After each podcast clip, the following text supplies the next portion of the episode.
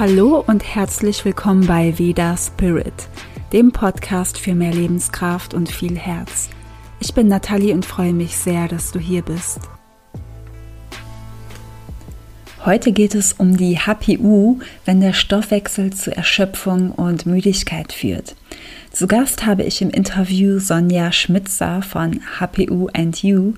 Sie hat molekulare Biotechnologie studiert, war in der Kinderkrebsforschung tätig, bis sie dann zum Fachjournalismus gewechselt hat und hat durch ihre Diagnose der HPU eine eigene Webseite mit vielen Informationen über die Stoffwechselstörung HPU, hat einen eigenen Basiskurs entwickelt und tauscht sich mit Betroffenen in ihren Facebook-Gruppen aus. Im Interview sprechen wir darüber, was HPU genau ist, welche Beschwerden außer Erschöpfung und Müdigkeit noch auftreten können, woher HPU kommt, wie man es testen lässt und vor allem auch, wie der Umgang damit ist, ob auf der körperlichen Ebene oder auch im Umgang mit dem Leben selbst und noch viel, viel mehr. Und wenn du auch gar nicht weißt, ob du HPU hast oder nicht, kann das sehr spannend für dich sein, weil Sonja die HPU sehr gut beschreibt und du ein Gefühl davon bekommen kannst, ja, ob es dir ähnlich geht. Ich wünsche dir viel Spaß mit dem Interview. Hallo, liebe Sonja, ich freue mich sehr, dass du in meinem Podcast bist mit einem ganz spannenden Thema und zwar mit der HPU. Herzlich willkommen. Ja, liebe Nathalie, ganz lieben Dank, dass ich heute bei dir sein darf und ja, über mein Herzensthema sprechen darf. Ja, dann fangen wir direkt mal an mit der ersten Frage. Kannst du uns sagen, was HPU genau ist? Also was das bedeutet und auch welche Beschwerden dadurch auftreten können? Mhm. Sehr gerne. Also die HPU ist die Abkürzung für Hämopyrolactamurie das kann man sich einmal anhören und eigentlich auch gleich wieder vergessen. Ähm, wir bleiben einfach bei HPU. Ähm, das kann ja. man sich viel besser merken und vor allem auch viel besser aussprechen. Die HPU ist zunächst mal keine Krankheit. Ähm, das ist eine Stoffwechselstörung. Das heißt, irgendwo im Stoffwechsel läuft ein Rädchen nicht so ganz rund, wie es eigentlich laufen sollte. Und ähm, bei der HPU ist es die Hemmproduktion. Hem hat äh, wahrscheinlich jeder schon mal irgendwie gehört. Also Hem kennen die meisten vom Hämoglobin. Das ist unser roter Blutfarbstoff und der transportiert ja den Sauerstoff durchs Blut. Und bei der HPU ähm, ist der Stoffwechsel so gestört, dass wir das Hem teilweise nicht richtig bauen können. Das heißt, für diesen Prozess braucht der Körper insgesamt acht Enzyme. Und von diesen acht Enzymen sind drei bis vier, das weiß man noch nicht so ganz genau, ähm, nicht so richtig funktionsfähig. Das heißt, die machen schon irgendwie ihren Job, aber ähm, mehr schlecht als recht. Also könnten wir gar kein Hem bauen, dann wären wir gar nicht lebensfähig, weil Hem so eine wichtige Substanz für den Körper ist, dass wir die auf jeden Fall brauchen. Also der HPUler ähm, baut jetzt einen Teil dieses Helms nicht richtig zusammen. Man kann sich das ja grob so vorstellen, dass das Molekül quasi spiegelverkehrt gebaut wird und dann kann es der Körper nicht richtig verwerten. Und ähm, dieses spiegelverkehrte Hemmmolekül, das ist sogar giftig für den Körper. Das heißt, er muss das relativ schnell wieder loswerden. Und damit er das wieder ausscheiden kann, das macht er über den Urin, ähm, bindet er verschiedene Mikronährstoffe dran. Das ist zum Beispiel Zink, Mangan und Vitamin B6 in größeren Mengen. Wenn, wenn der Körper diese Stoffe an das Hemm ranheftet, ähm, wird es wasserlöslich und so können wir es eben über den Urin ausscheiden. Ja, insgesamt hat es ähm, weitreichende Folgen für den Körper. Auf der einen Seite haben wir nicht genug funktionsfähiges Hemd zur Verfügung. Ähm, das fehlt dann an ganz vielen Stellen im Körper. Ich möchte die mal jetzt ganz kurz aufzählen. Ich hatte schon erwähnt, das Hämoglobin. Ähm, das transportiert ja den Sauerstoff durch unser Blut. Ganz wichtige Funktion. Das heißt, HPUler haben nicht so ganz so ausreichend viel Hemm im Blut. Ähm, und äh, auch in den Muskeln brauchen wir Hemm. Ähm, da in den Muskeln ist das Myoglobin ganz wichtig. Das versorgt die Muskeln mit Sauerstoff. In den Mitochondrien brauchen wir Hemm. Ähm, das sind die Energiekraftwerke unseres Körpers. Auch bei der Entgiftung brauchen wir Hemm, bei der Herstellung von Neurotransmittern wie zum Beispiel dem Serotonin oder dem Melatonin. Da merken wir schon, in wie viele Bereiche das Hemm eigentlich reinspielt. Und wir brauchen es auch zur Herstellung von Hormonen, ähm, auch von Schilddrüsenhormonen, von Vitamin D und von Gallensäuren. Ja, Gallensäure, Stichwort Verdauung, Schilddrüse ist gefallen, ähm, Sexualhormone, in all diese Bereiche spielt das Hemm mit rein. Ja, und auf der anderen Seite haben wir durch die Ausscheidung von dem defekten Hemm ähm, mit Zink, Mangan und Vitamin B6 haben wir einen ganz großen Verlust an diesen drei Mikronährstoffen.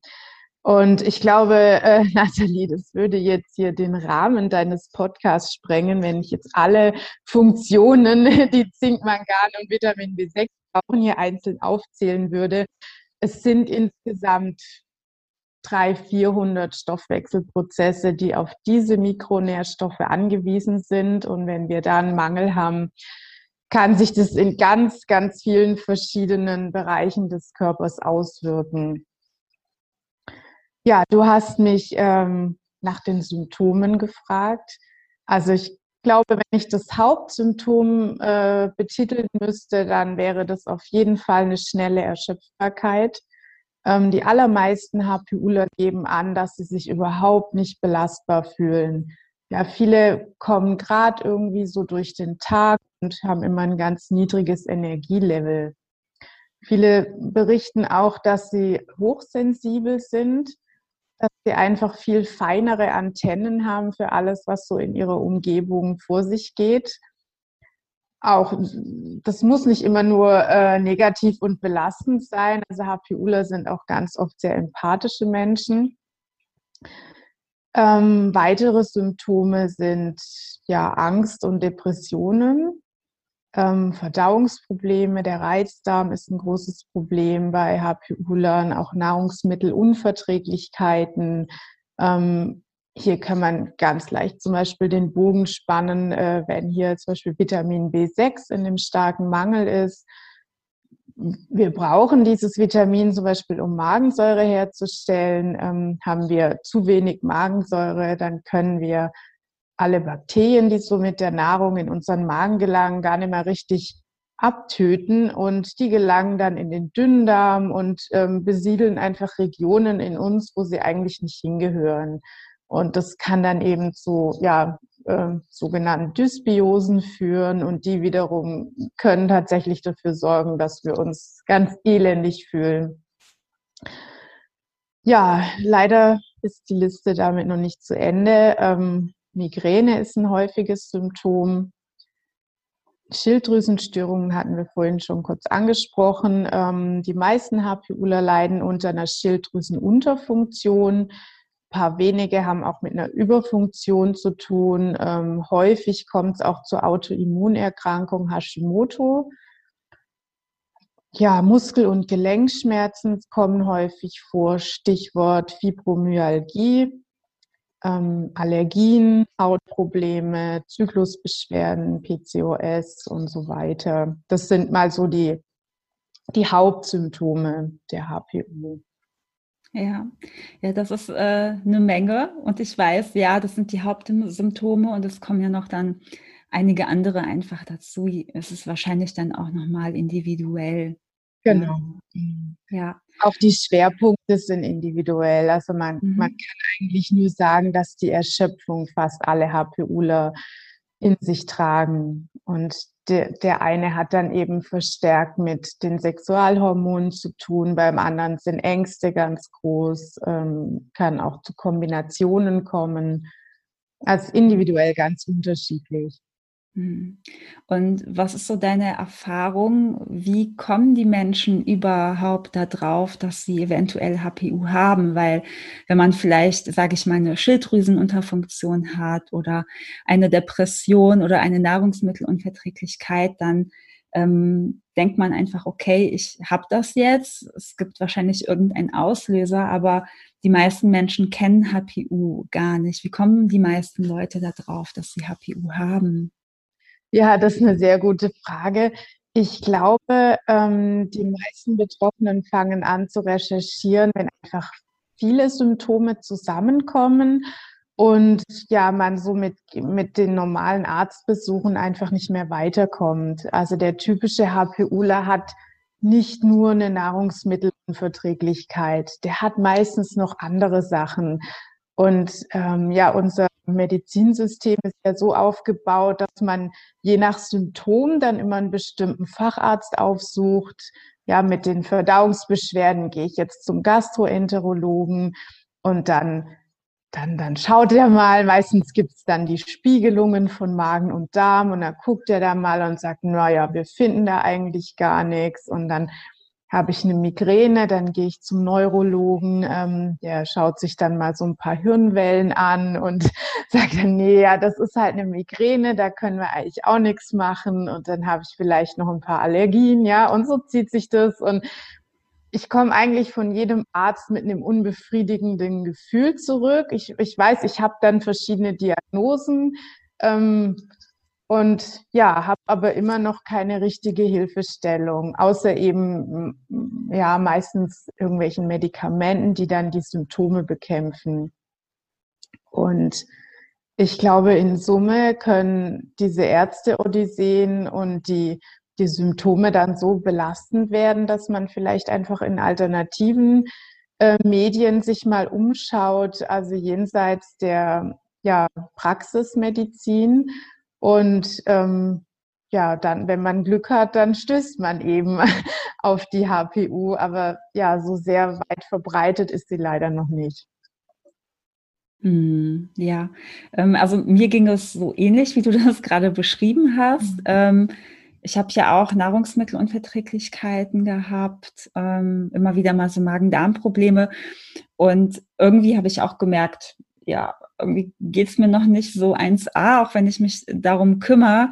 Ähm, und tatsächlich habe ich dann auch durch eine Bloggerin darüber erfahren, ähm, über die HPU.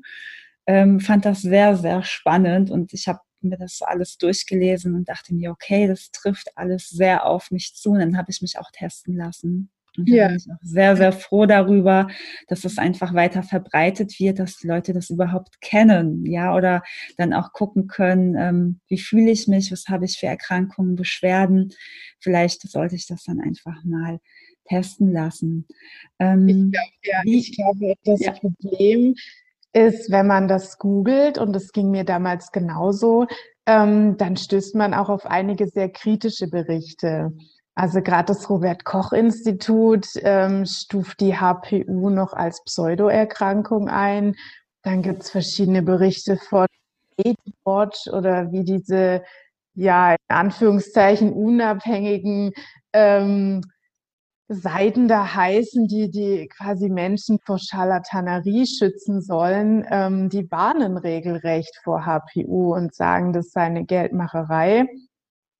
Ähm, wir HPUler, sage ich jetzt mal, die, die Betroffenen in, in meiner Facebook-Gruppe ähm, berichten aber einfach ganz anderes. Und wir haben inzwischen auch tatsächlich einige äh, Schulmediziner, die äh, die HPU behandeln und die berichten, dass sie einfach, wenn sie die Behandlung der HPU integrieren, so tolle Behandlungserfolge haben können, dass ohne HPU-Behandlung nicht möglich ist. Und vielleicht muss man dazu noch sagen, ähm, zur HPU gibt es sehr wenige Studien. Also die, die KPU, die Kryptopyrrolurie, die wurde in den 60er Jahren in Amerika zum ersten Mal beschrieben und die HPU dann erst um das Jahr 2000 ähm, vom Holländer Dr. John Kamsteg.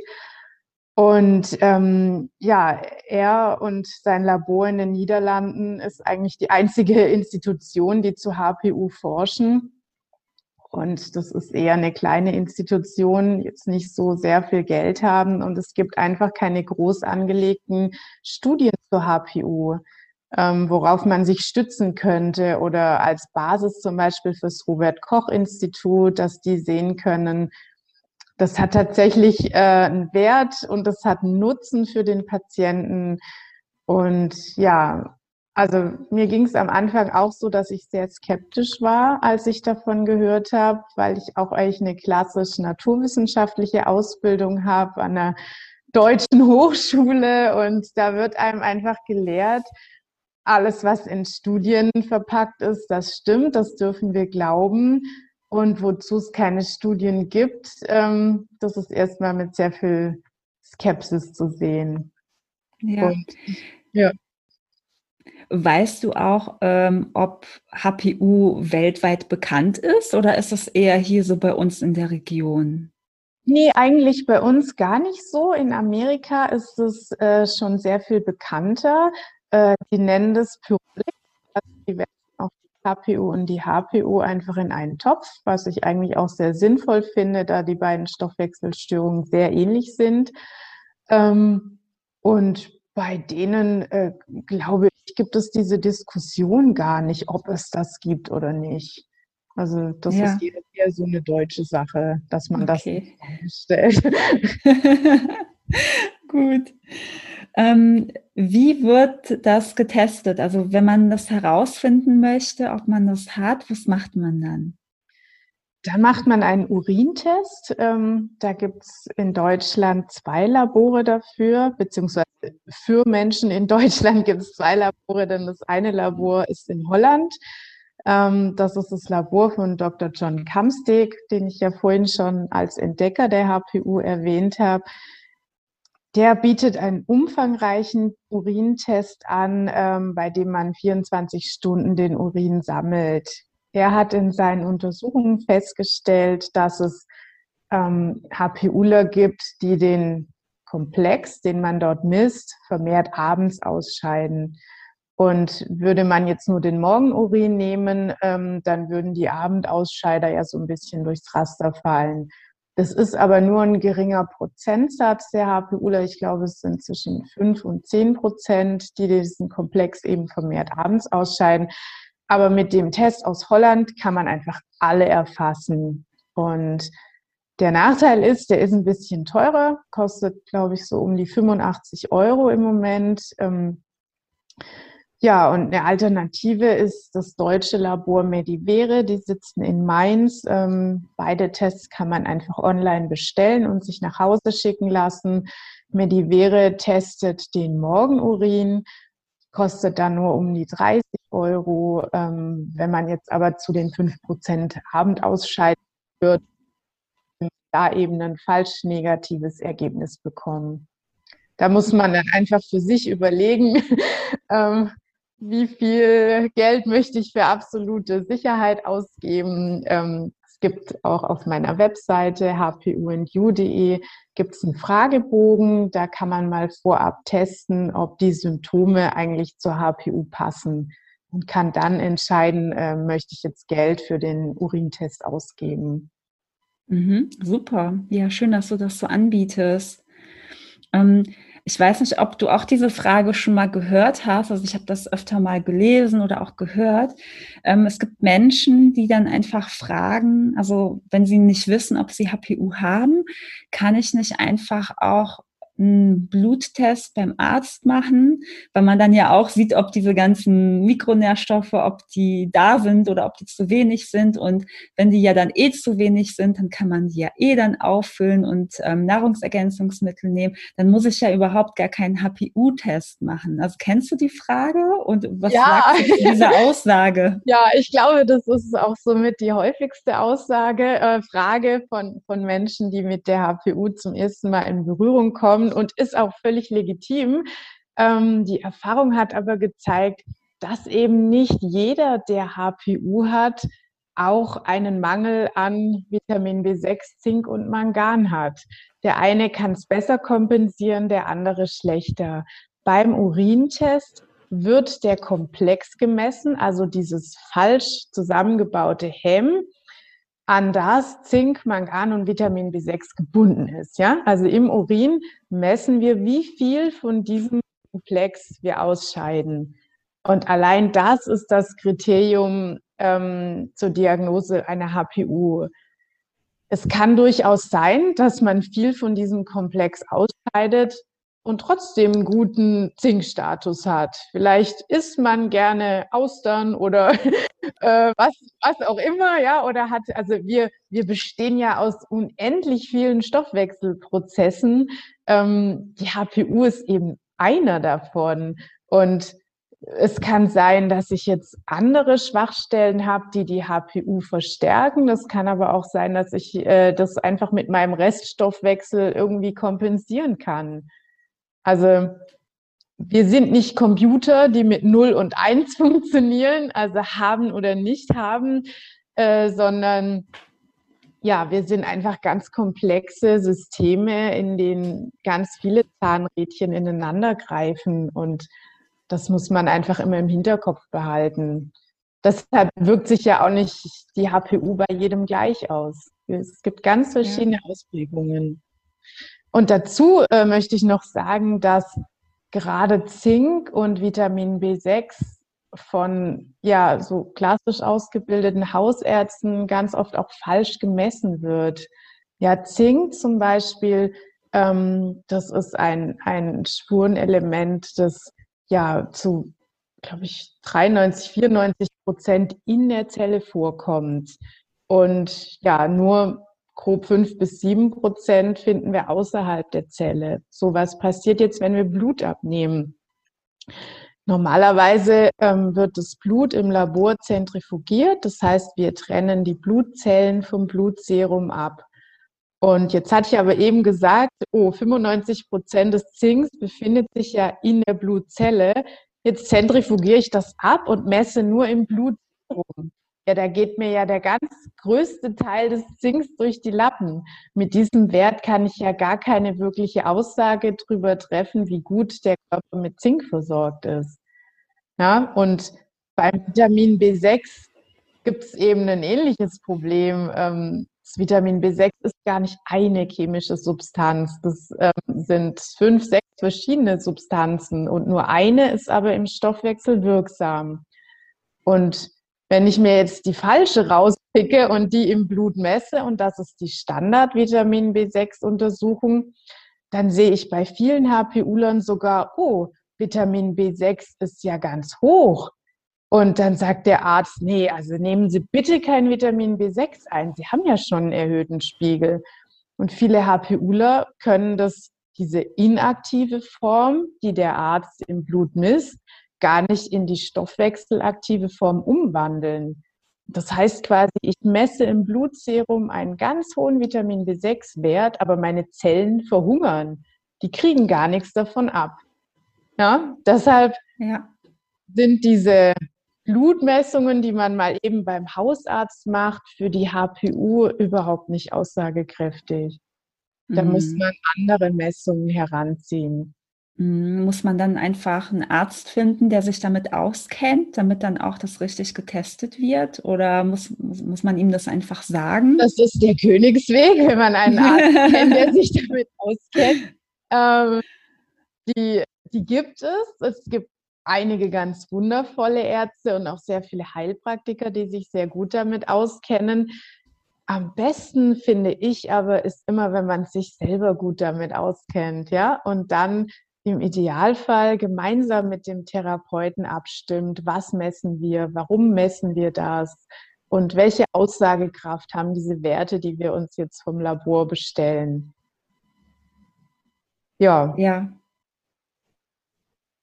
ich glaube, gerade die HPU ist ein Feld, ähm, wo man sich einfach nicht in die Hände eines normalen Hausarztes geben kann.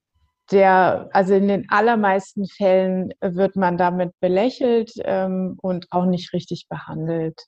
Mhm. Ich habe auf der Webseite eine Therapeutenliste. Da kann man mal nach seinem Standort schauen und mal gucken, ähm, wen es im Umkreis so gibt. Und es gibt ja aber natürlich bisher leider noch keine, ähm, sag ich mal, unabhängige Prüfung, die man da als, Bewertungsgrundlage zu Rate ziehen könnte. Und ja, viele HPUler machen es dann einfach so. Die schauen, wer ist in meiner Gegend, kommen dann in die Facebook-Gruppe und fragen einfach mal die anderen. Sagen, ja, hier, ich wohne in Regensburg, wer hat denn hier mit, keine Ahnung, Dr. Müller schon mal Kontakt gehabt bezüglich der HPU? Könnt ihr mir Tipps geben oder könnt ihr jemand anderen empfehlen? Das ist ja. Der gängige Weg, wie man an fähige Therapeuten kommt. Hm. Ich glaube, der Austausch mit anderen Leuten, die das auch haben, ist ganz wichtig oder unterstützend. Ja, ja auf jeden Fall. Ja. Hm. Ähm, meine nächste Frage wäre, wenn man HPU hat, also wenn man erfährt, dass man das hat, wie geht man ansonsten damit um? Also außer vielleicht Mikronährstoffe einnehmen. Ich glaube, das ist eine Frage, die kann man jetzt stundenlang beantworten, aber ja. kannst du so, so ein paar Hauptpunkte nennen, die ganz wichtig sind, auf die man achten sollte? Mhm. Also wir haben auch, oder ähm, ich habe hab mit der, nee, wir fangen anders an. ähm, Du hast die Mikronährstoffe schon erwähnt. Die sind quasi das Kernstück der HPU-Therapie. Da gibt es zu Beginn eine Art Standardfahrplan. Ähm, den kann man auch auf meiner Webseite nachlesen. Man beginnt die Therapie meistens mit Taurin und Zink. Taurin ähm, ist eine Aminosäure, die öffnet quasi den, den Vitamin B6-Stoffwechsel ganz langsam ähm, vielen HPU-Lern geht es so, wenn man, wenn man lange einen Vitamin B6-Mangel hatte und man gibt dann einfach Vitamin B6 ins System, dann überfordert es den Körper erstmal. Oder wir haben, wir, wir, wir stoßen Stoffwechselprozesse an, die lange einfach nicht so laufen konnten. Und ähm, das kann, kann am Anfang ähm, ein bisschen zu Schwierigkeiten führen, nicht bei allen, aber bei manchen. Und da muss man so ein bisschen behutsam vorgehen. Also ich würde jedem HPUler raten, erstmal gut informieren, ähm, nicht gleich in alles reinrennen, sondern erstmal schauen, ähm, wie ist der sanfte, der richtige Weg, ähm, wie ich mit der Therapie starten kann. Möchte ich mich vielleicht leiten lassen von dem Therapeuten oder auch in dem Coaching oder nicht. Ähm, es gibt ganz viele verschiedene Möglichkeiten, die man da wählen kann.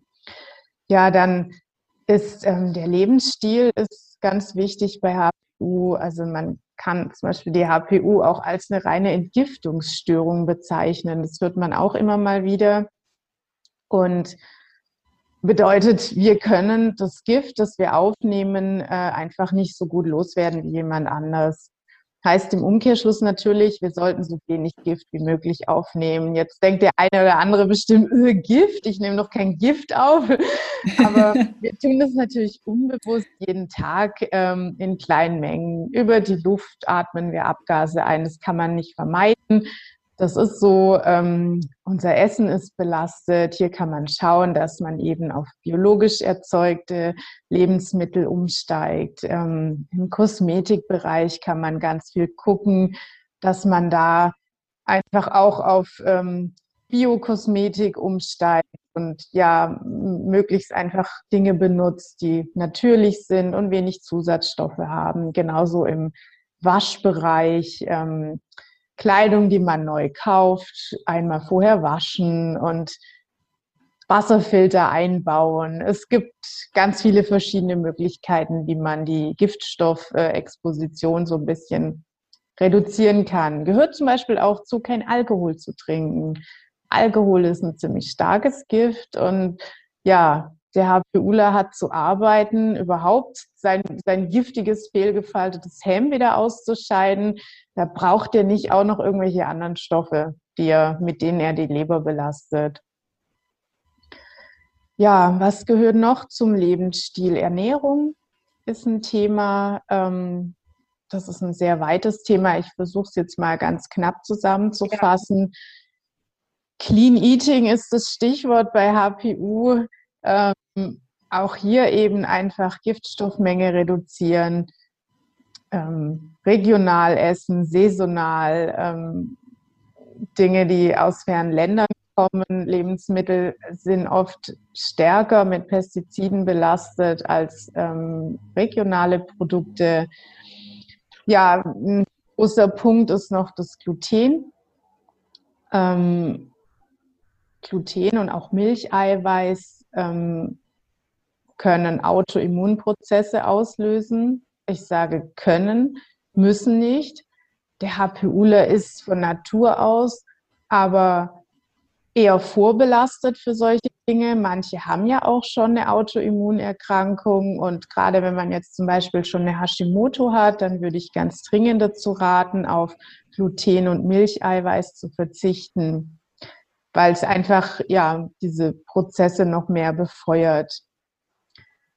Ähm, über die Zusatzstoffe haben wir schon gesprochen. Ja, Gifte und Zusatzstoffe, Fertiggerichte sind gar nicht gut. Ähm, Wenn es unbedingt mal sein muss, dann eher Bioqualität, weil ja, in konventionellen Produkten sind, glaube ich, über 300 Zusatzstoffe zugelassen die wir ja gar nicht brauchen. Die braucht ja eigentlich nur die Industrie, damit die Lebensmittel schöner aussehen oder länger haltbar sind. Und ähm, ja, die belasten unseren Stoffwechsel zusätzlich.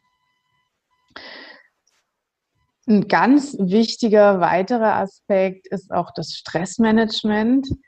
Ich weiß, das äh, heutzutage schon sehr abgedroschener Begriff. Jeder hat Stress und alle sind ja. Stress in den Griff. Und ich kenne eigentlich auch niemanden, der keinen Stress hat. Ja, wir sind ja alle so Multitasking, Kinder, Familie, Beruf und alles müssen wir irgendwie unter einen Hut kriegen. Ich habe eingangs auch gesagt, der HPUler kann mit Stress eigentlich überhaupt nicht gut umgehen. Ähm, der fühlt sich sowieso schon immer so am Limit und wenig belastbar. Und ja, jedes Stressereignis ähm, triggert die HPU nochmal neu, verbraucht auch viele B-Vitamine, die fehlen dem HPUler auch. Stress ähm, belastet die Nebennieren. Wenn die Nebennieren nicht richtig arbeiten, dann wird die Schilddrüse ins Boot geholt. Die ist aber beim HPUler eh schon am Limit, weil er ja meistens eine Unterfunktion hat. Und ja, da, da sieht man, wie so ein Rädchen ins andere greift. Und das Schöne ist aber, wir haben ganz viele wie wir den HPU-Stoffwechsel unterstützen können. Und ja, ich hoffe, dass auch klar wurde, dass die HPU-Therapie eben sehr viel mehr ist, als nur Zink, Vitamin B6 und Mangan einzunehmen. Das ist wirklich ja, eine Lebenseinstellung, eine, eine Umstellung des Lebens, man einfach auch in sich reinhört und spürt und mal überlegt, was tut mir denn eigentlich gut? Ähm, ist die Umgebung, in der ich lebe, gut für mich? Sind die menschlichen Beziehungen, die ich habe, sind die gut für mich? Oder kann es sein, dass ich da vielleicht auch die eine oder andere toxische Beziehung habe, die mich schon seit Jahren belastet? Abgrenzung ist ein ganz wichtiges Thema bei HPU. Das merke ich immer wieder, dass sich viele HPUler einfach nicht abgrenzen können und oft das Gefühl haben, sie müssen es immer allen recht machen, machen es aber am Ende sich selber nicht recht und leiden dann. Mhm. Ja, ja, schön, dass du das auch erwähnst mit dem Stressmanagement und mit den Lebensumständen und so weiter, weil es ist nicht nur dieses, ähm, ich nehme jetzt mal ein paar Nahrungsergänzungsmittel, ja, der Rest macht der Körper schon, alles funktioniert dann, sondern es ist wirklich mehr. Man sollte sich dann echt das ganze Leben einfach, denke ich, auch anschauen und wie man mit sich selber auch umgeht und wie viel Zeit man für sich hat. Ja. Ähm, ich glaube, über eine Sache haben wir noch nicht gesprochen, ähm, woher die HPU wirklich kommt. Also wenn jetzt jemand herausfindet, ja, ich habe jetzt eine HPU, aber woher kommt das denn wirklich? Und wie wird das dann ausgelöst? Also gibt es dann irgendwann, wenn man das schon lange hat, gibt es dann Auslöser dafür, warum plötzlich etwas akut da ist, also irgendwelche Beschwerden? Hm. Das ist eine sehr wichtige und gute Frage. Ich fürchte nur, ich kann dir da keine befriedigende Antwort drauf geben. ähm, ich kann dir sagen, welche Theorien es dazu gibt, mhm. aber ich kann dir nicht sagen, die eine Theorie ist richtig und die andere nicht. Also ähm, der Entdecker der HPU, der Dr. Kamsteg, der ähm, geht davon aus, dass die HPU erblich bedingt ist. Das heißt, wir haben einfach kleine Mutationen in diesen Genen, die für die Enzyme kodieren, die das Helm aufbauen. Ja? Das heißt, die, die Enzyme, die haben einfach so einen kleinen Schaden, äh, arbeiten so halblebig und deshalb, ja, können wir das Hemm eben nicht so gut aufbauen. Das hört sich ja auch logisch an und ähm, bestätigt sich auch dadurch, dass die HPU oft familiär gehäuft auftritt. Wir kennen jetzt aber noch nicht genau die Punkte in den Genen, ähm, die dafür verantwortlich sein könnten. Zumindest ist mir bisher keine Forschung dazu bekannt, ne? wie es die jetzt schon in anderen Punkten zum Beispiel gibt. Ähm, ja, deshalb ist es im Moment einfach nur eine Theorie, es ist erblich bedingt andere Theorien, zum Beispiel von dem Dr. Kuklinski, dem, der sich ja sehr viel mit den Mitochondrien beschäftigt, der sagt, ähm, dass Genickinstabilitäten zur HPU führen können. Das bedeutet dann natürlich auch, dass, sie, äh, dass die HPU reversibel ist. Ja, wenn wir von, dem, von der genetischen Störung ausgehen, bedeutet es, ich bin so geboren und das werde ich mein Leben lang mit mir rumtragen. Ähm, die, die Genickinstabilität, die kann zum Beispiel mal nach einem Schleudertrauma kommen, ja, wenn man mal einen Unfall hat oder beim Skifahren hinfällt, auf dem Trampolin dumm landet oder so. Es gibt tatsächlich auch einige Menschen, die das ähm, so berichten, dass ihre Symptome tatsächlich erst nach solchen äh, Ereignissen richtig stark geworden sind.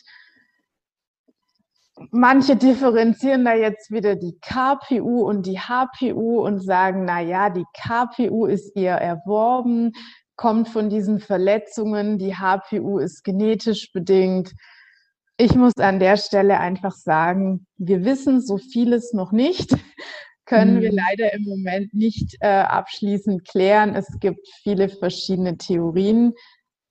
Ich habe irgendwann mir selbst gesagt, es ist mir gar nicht so wichtig, woher es kommt. Ähm, ich habe das und ich möchte wissen, wie ich es in den Griff kriege und äh, habe darauf einfach meinen Fokus gelegt. Ich habe zum Beispiel zwei Kinder, zwei Mädchen, eins davon hat HPU und das andere nicht. Ja, ist es nun genetisch bedingt oder nicht? Wir können es nicht sagen, ja. Ähm, es ist zumindest nicht so, ähm, dass es dominant vererbt wird, ja, dass quasi jeder Nachkomme von dem HPUler unbedingt auch HPU haben muss. Frauen sind auch wesentlich häufiger betroffen als Männer spiegelt sich auch in meiner Facebook-Gruppe wieder. Da kann man so schön Statistiken aufrufen und mal gucken. Ich glaube, 95 Prozent der Mitglieder sind tatsächlich weiblich. Und das sind auch die Beobachtungen, die der Dr. Kamsteg ähm, gemacht hat. Ja, okay. Ja, auch interessant. Mhm. Mhm. Kannst du uns auch erzählen, wie du ähm, zu dem gekommen bist, was du heute machst mit HPU and You? Ähm, ja, was so dein Werdegang ist in der Hinsicht? Ja, gerne.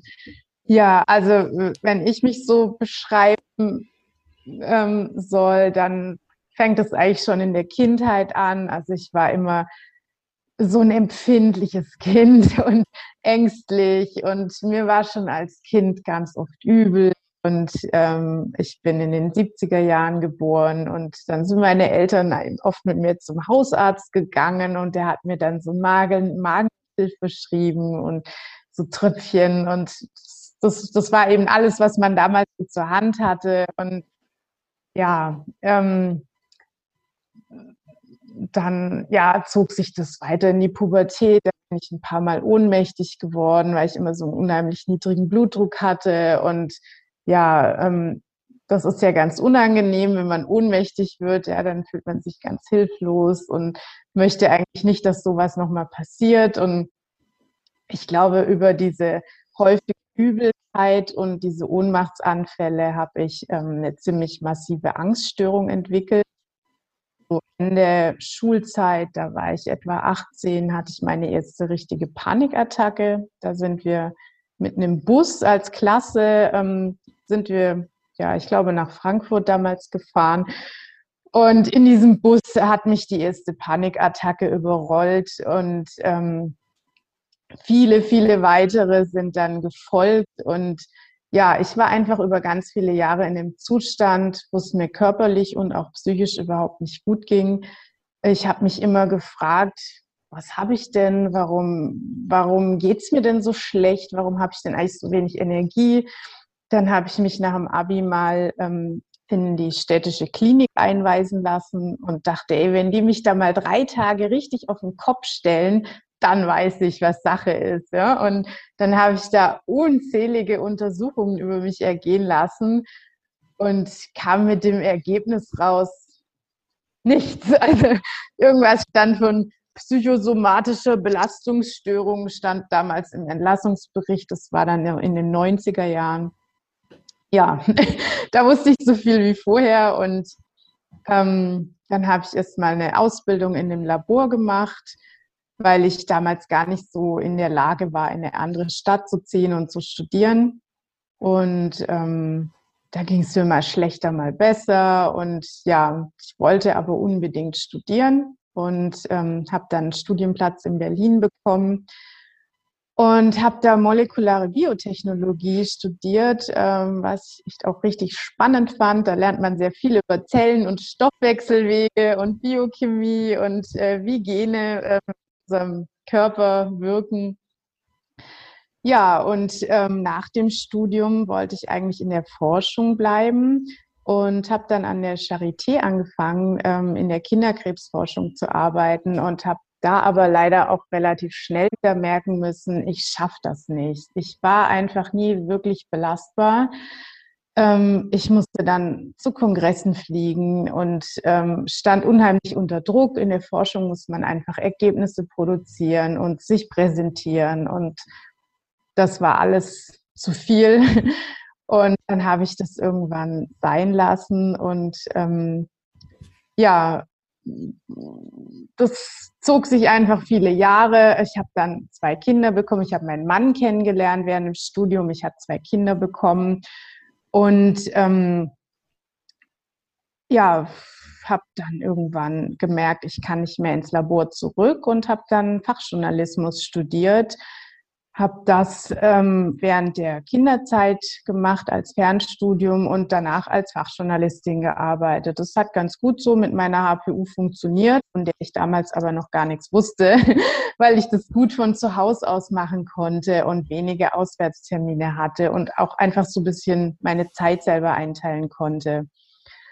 Ja, und irgendwie ging es mir aber nie wirklich gut. Und ja, auch nach den Geburten meiner Kinder mit diesen Hormonumstellungen, da war ich jedes Mal in einem ganz tiefen Loch und hatte auch wieder ganz schlimme Angststörungen ähm, mit Panikattacken und ja, habe einfach gemerkt, oh, ich kann und will so nicht mehr weitermachen. Ich habe in diesen 20, 25 Jahren unglaublich viele Ärzte besucht. Ich bin gespiegelt von oben bis unten. Ähm, ich hatte so viele Symptome, teilweise Migräne mit Sehausfällen und ähm, ja, habe kaum mehr Essen vertragen, habe mich psychisch nicht gut gefühlt, war überhaupt nicht belastbar und ja, wollte und musste ja auch für die beiden Kinder da sein. Und irgendwann ähm, sind wir von Berlin-Zehlendorf nach Teltow gezogen. Und ich habe ähm, in der Zeit als Journalistin für ein Labor gearbeitet und habe ähm, da wieder ganz schlimme Verdauungsbeschwerden bekommen, ständige Übelkeit und habe dann meine Kollegin gefragt, du sag mal, ähm, kann ich nicht mal einen von euren Darmtests machen? Und die guckte dann in ihre Liste und meinte, ja, du bist doch jetzt nach Telto gezogen, du, da haben wir sogar einen Arzt, der macht unsere Darmtests. Und ähm, dann wollte ich da hingehen und äh, diesen Test mit ihm machen. Und der hat sich dann meine Geschichte angehört und meinte, ja, also wir können diesen Darmtest natürlich machen, aber Sie haben bestimmt eine HPU. Und dann sage ich, was habe ich? Eine HPU, was ist denn das? Habe ich noch nie gehört. Äh, und der hat mich dann mehr oder weniger dazu genötigt, diesen, diesen Urintest zu machen. Und ich wollte das eigentlich erst gar nicht. Und dann war der war der also ähm, stark positiv und er meinte, ja, da haben wir ja das, ähm, die, die Wurzel allen Übels und da dachte ich auch noch, hä? Ähm, ich, ich, ja, ich habe ja studiert und ich hab, bin Fachjournalistin und ich habe ja immer so viel recherchiert, aber HPU habe ich noch nie gehört. Und habe ich das gegoogelt und dann bin ich natürlich auf die Berichte vom Robert Koch Institut gestoßen und dachte, oh Gott, die sagen, das sei äh, den Leuten das Geld aus der Tasche gezogen und ähm, ich so, boah, da bin ich jetzt aber echt skeptisch.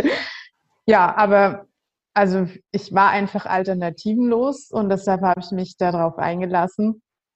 Ich dachte, gut, das ist ein Arzt, ähm, der hat mir gesagt, er hat schon ganz vielen Leuten mit HPU geholfen. Das sei ein ganz toller Hebel und ähm, hat mir dann ja die Mikronährstofftherapie, hat mir, also hat die mit mir gestartet, hat mir einen Therapieplan gemacht, hat sehr viele Laboruntersuchungen gemacht, ähm, Blutanalysen und hat eben darauf den Mikronährstoffplan abgestimmt. Ja, und dann äh, war das so ein bisschen wie keine Ahnung, wie man es nennen mag, eine Wiedergeburt, eine Neugeburt. Ähm, das ging nicht von heute auf morgen. Ähm, ich habe so erste Verbesserungen tatsächlich nach einem halben Jahr erst gespürt. Da habe ich gemerkt, dass ich so psychisch und auch von der Energie her stabiler geworden bin. Und ja, nach einem Jahr ging es mir wirklich deutlich besser. Und da ging es mir eigentlich zum ersten Mal so, wie es mir noch nie in meinem Leben ging. Wirklich gar nicht. Ähm, ich also kann mich ja so bewusst erinnern an die Zeit, so vielleicht so ab fünf, sechs Jahren. Und ich glaube, so viel Gesundheit und Energie habe ich eigentlich nie vorher gespürt gehabt. Und ja, das, das war 2017, als ich die Diagnose bekommen habe. Und ja, 2018 ging es mir eben schon sehr viel besser. Das hat nicht nur mich fasziniert, das hat halt auch mein ganzes Umfeld total fasziniert. Ich denke, Sonja, du bist ja wie neu geboren, ähm, weil ich immer halt wie so ein Schluck Wasser in der Kurve irgendwie in der Ecke hing und mir war immer schlecht und ich wollte bei Einladungen nie was essen, weil das und das und das habe ich nicht vertragen. Und ja, dann haben mich einfach viele Leute darauf angesprochen und 2019 habe ich dann gedacht, Mann, ey, ich muss es irgendwie in die Welt tragen, ähm, weil das so eine Metamorphose für mich war. Und ja, so ist die Idee zu HPU and You entstanden. Ich dachte, ich fange jetzt einfach mal an, eine Webseite zu machen. Ich schreibe da jetzt einfach mal die Infos drauf, die ich mir 2017 gewünscht hätte, als Kontrastprogramm zum Robert Koch Institut. Und ja, so ist so ist HPU in You entstanden. Ich habe einfach erstmal alles, alles zusammengetragen, was ich über die HPU gefunden habe. Und ähm, ja, die Seite wächst jetzt ständig und ähm, hat viele, ja, viele Erkenntnisse, Erfahrungsberichte, auch von anderen HPUlern. Es gibt einen Blog dazu, es gibt viele Interviews, es gibt ähm, auch einen YouTube-Kanal. Ich habe dann viele Therapeuten interviewt, habe ähm, dann irgendwann die, die Dr. Tina Ritter kennengelernt, die ja zwei Bücher zur HPU geschrieben hatte. Und ja, die Tina fand die Seite cool und meinte, ja, ähm, du, ich unterstütze dich gerne, lass uns was zusammen ins Leben rufen. Und die Tina und ich haben dann zusammen einen HPU-Basiskurs äh, entworfen weil wir einfach gesehen haben, es gibt äh, gar keine so richtige Anleitung, ähm, wie man eigentlich die HPU-Therapie starten kann. Und Tina hat ja eine Spezialpraxis für HPU in Mannheim. Und die behandelt da HPUler schon seit über zehn Jahren und hat natürlich unheimlich viel Erfahrung. Und all diese Erfahrungen haben wir in den Kurs gepackt. Die weiß natürlich, was funktioniert am Anfang besser, was funktioniert schlechter, wo sind die, die Fallstricke, ähm, was sollte man vermeiden, wo treten Nebenwirkungen auf, wie kann man die umgehen und so weiter. Ja, und HPU und U ist ist für mich mein Herzensbaby, wo natürlich ein ganz großes Stück weit meine eigene Genesungsgeschichte mit drin steckt. Ähm, das ist ein Projekt, mit dem ich einfach die HPU bekannt machen will. Ich will das in die Welt tragen, dass die HPU sicherlich nicht der einzige Schlüssel zur Gesundheit ist, aber für viele Menschen einfach ein unheimlich großer Hebel sein kann, um wieder zurückzufinden in Energie und Wohlbefinden. Hm. Ja, vielen Dank fürs Teilen. Ähm, ich freue mich sehr für dich, dass es dir wieder viel besser geht.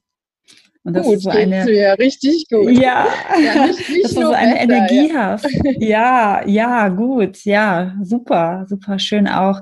Ähm, dein Kurs ähm, finde ich auch total spannend. Den habe ich auch letztens entdeckt auf deiner Seite. Also ich kann deine Internetseite wirklich jedem empfehlen, einfach mal reinzuschauen. Da gibt es so viele Informationen, vor allem wenn man äh, Google fragen möchte, würde ich sagen, eher erstmal auf deiner Seite vorbeischauen, weil da einfach sehr vieles ähm, gut erklärt ist. Und auch so ein Kurs finde ich auch immer super, wenn man erfährt, dass man HPU hat, dass man vielleicht ja ein Buch liest oder einfach mal so einen Kurs bei dir macht. Ja. Genau. Genau, du hast vorhin schon erwähnt, als wir kurz vorher gequatscht haben, dass du ein Buch veröffentlichen wirst. Magst ja, du dazu kurz was sagen? Ja, genau. Ähm, ich hab, bin vom Riva Verlag gefragt worden, ähm, ob ich nicht ein Buch über die HPU schreiben will. Und mein erster Gedanke war, nur gibt es doch schon. Warum soll ich da noch eins dazu schreiben? Und ähm, ja, dann habe ich das erstmal wieder zur Seite gelegt und ähm, dachte dann aber, Mensch, irgendwie wäre es vielleicht doch ganz schön, ja, nochmal so einen richtig konkreten Leitfaden zu schreiben und auch nochmal die ganzen Hintergründe zu erklären, ähm, warum man mit HPU so tickt, wie man nun mal tickt. Und ähm, dann habe ich meinen, ähm, meinen HPU-Therapeuten aus Telto gefragt, ob er nicht Lust hätte, da mitzumachen. Und also ich mag es immer total gerne, ähm, ja, Dinge in Kooperation zu machen, weil ich ja einfach festgestellt habe, dass, dass wenn man zu zweit was macht, äh, ist es meistens noch fruchtbarer. Und ähm, ja, dann haben wir eben zusammen diesen HPU-Ratgeber geschrieben. Da sind ganz viele gemischte Erfahrungen drin. Da sind seine Erfahrungen als Therapeut drin. Da sind aber auch unheimlich viele Erfahrungen von den HPU-Lern drin, die ich ja tagtäglich in der Gruppe betreue. Und ich weiß, was die bewegt, welche Fragen die haben. Und das haben wir versucht, in diesem Ratgeber ähm, alles zu berücksichtigen. Ja, das Buch heißt Warum bin ich so müde? Und kommt am 12. Oktober raus. Im Riva Verlag. Okay, genau. Super. Ich, ich freue mich drauf. Ich werde mir das auch besorgen, auf jeden Fall. Ähm, ja, vielen Dank. Ähm, gibt es noch zum Abschluss irgendeine Message, die du den HPU-Lern sagen kannst, wenn es ihnen nicht gut geht, wenn sie nicht mehr weiter wissen? Was würdest du ihnen raten? Ja, erstmal äh, möchte ich sagen, dass es ganz normal ist, dass es nicht immer steil nach oben geht. Ähm, das kam bei meiner eigenen Geschichte jetzt vielleicht vorhin nicht ganz so klar raus.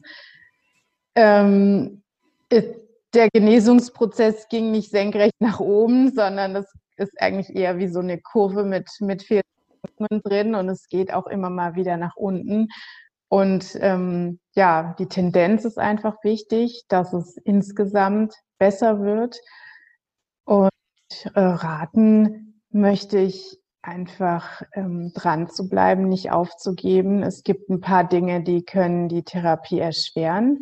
Und dann ist es einfach wichtig, wenn man merkt, man ist selber in so einem, in so einer Sackgasse vielleicht, ähm, weiß gerade nicht mehr, wie man wieder rauskommen kann, ja, kann man sich jederzeit gerne mit den anderen HPUlern austauschen oder ähm, einfach auch nach guten Therapeuten fragen. Ja, da gibt es wirklich einige, die sehr fähig sind und dann gucken können, wo hakt es denn individuell, ähm, was können wir denn tun, wie können wir das Pferd von hinten aufzäumen und einfach nochmal gucken. Oft sind beim HPUler die Entgiftungsphasen schuld, äh, wenn die Therapie so ein bisschen stockt. Ja, weil wir mit, mit den Mikronährstoffen für die HPU, also mit dem Zink, Mangan und Vitamin B6, fördern wir in erster Linie die Entgiftungsphase 1. Und wenn wir eine, gestörte Entgiftungsphase 2 haben, dann kann es zu Nebenwirkungen kommen. Das ist bei manchen HPUlern der Fall, aber nicht bei allen. Und in dem Fall äh, müsste man dann einfach nur mal drauf schauen, was läuft denn bei der Entgiftungsphase 2 nicht richtig. Erstmal diese Phase stabilisieren und dann die HPU-Therapie hochfahren. Also es gibt viele Gründe und viele Möglichkeiten, ähm, wenn man selbst nicht weiterkommt, trotzdem ans Ziel zu kommen. Wichtig ist einfach nicht daheim verkriechen, nicht aufgeben, rausgehen, fragen, sich austauschen, äh, Erfahrungen austauschen, um Rat suchen und dann wird es richtig gut. Ja, super. Ich danke dir sehr für diese Ratschläge und auch für das schöne Gespräch. Ich verlinke deine Seite und alles, was so dazugehört zum Thema ähm, in der Beschreibung. Mhm. Und ja, wir sehen oder hören uns bestimmt auch nochmal. Und ja, vielen Dank und ich wünsche dir alles Gute für die Zukunft. Ganz lieben Dank, Nathalie. Und, und ich möchte mich bei dir nochmal herzlich bedanken, dass du mir die Möglichkeit gibst, über die HPU zu sprechen und vielleicht einfach auch Leute zu erreichen, die bisher noch gar nicht wissen, dass sie davon betroffen sind. Dankeschön.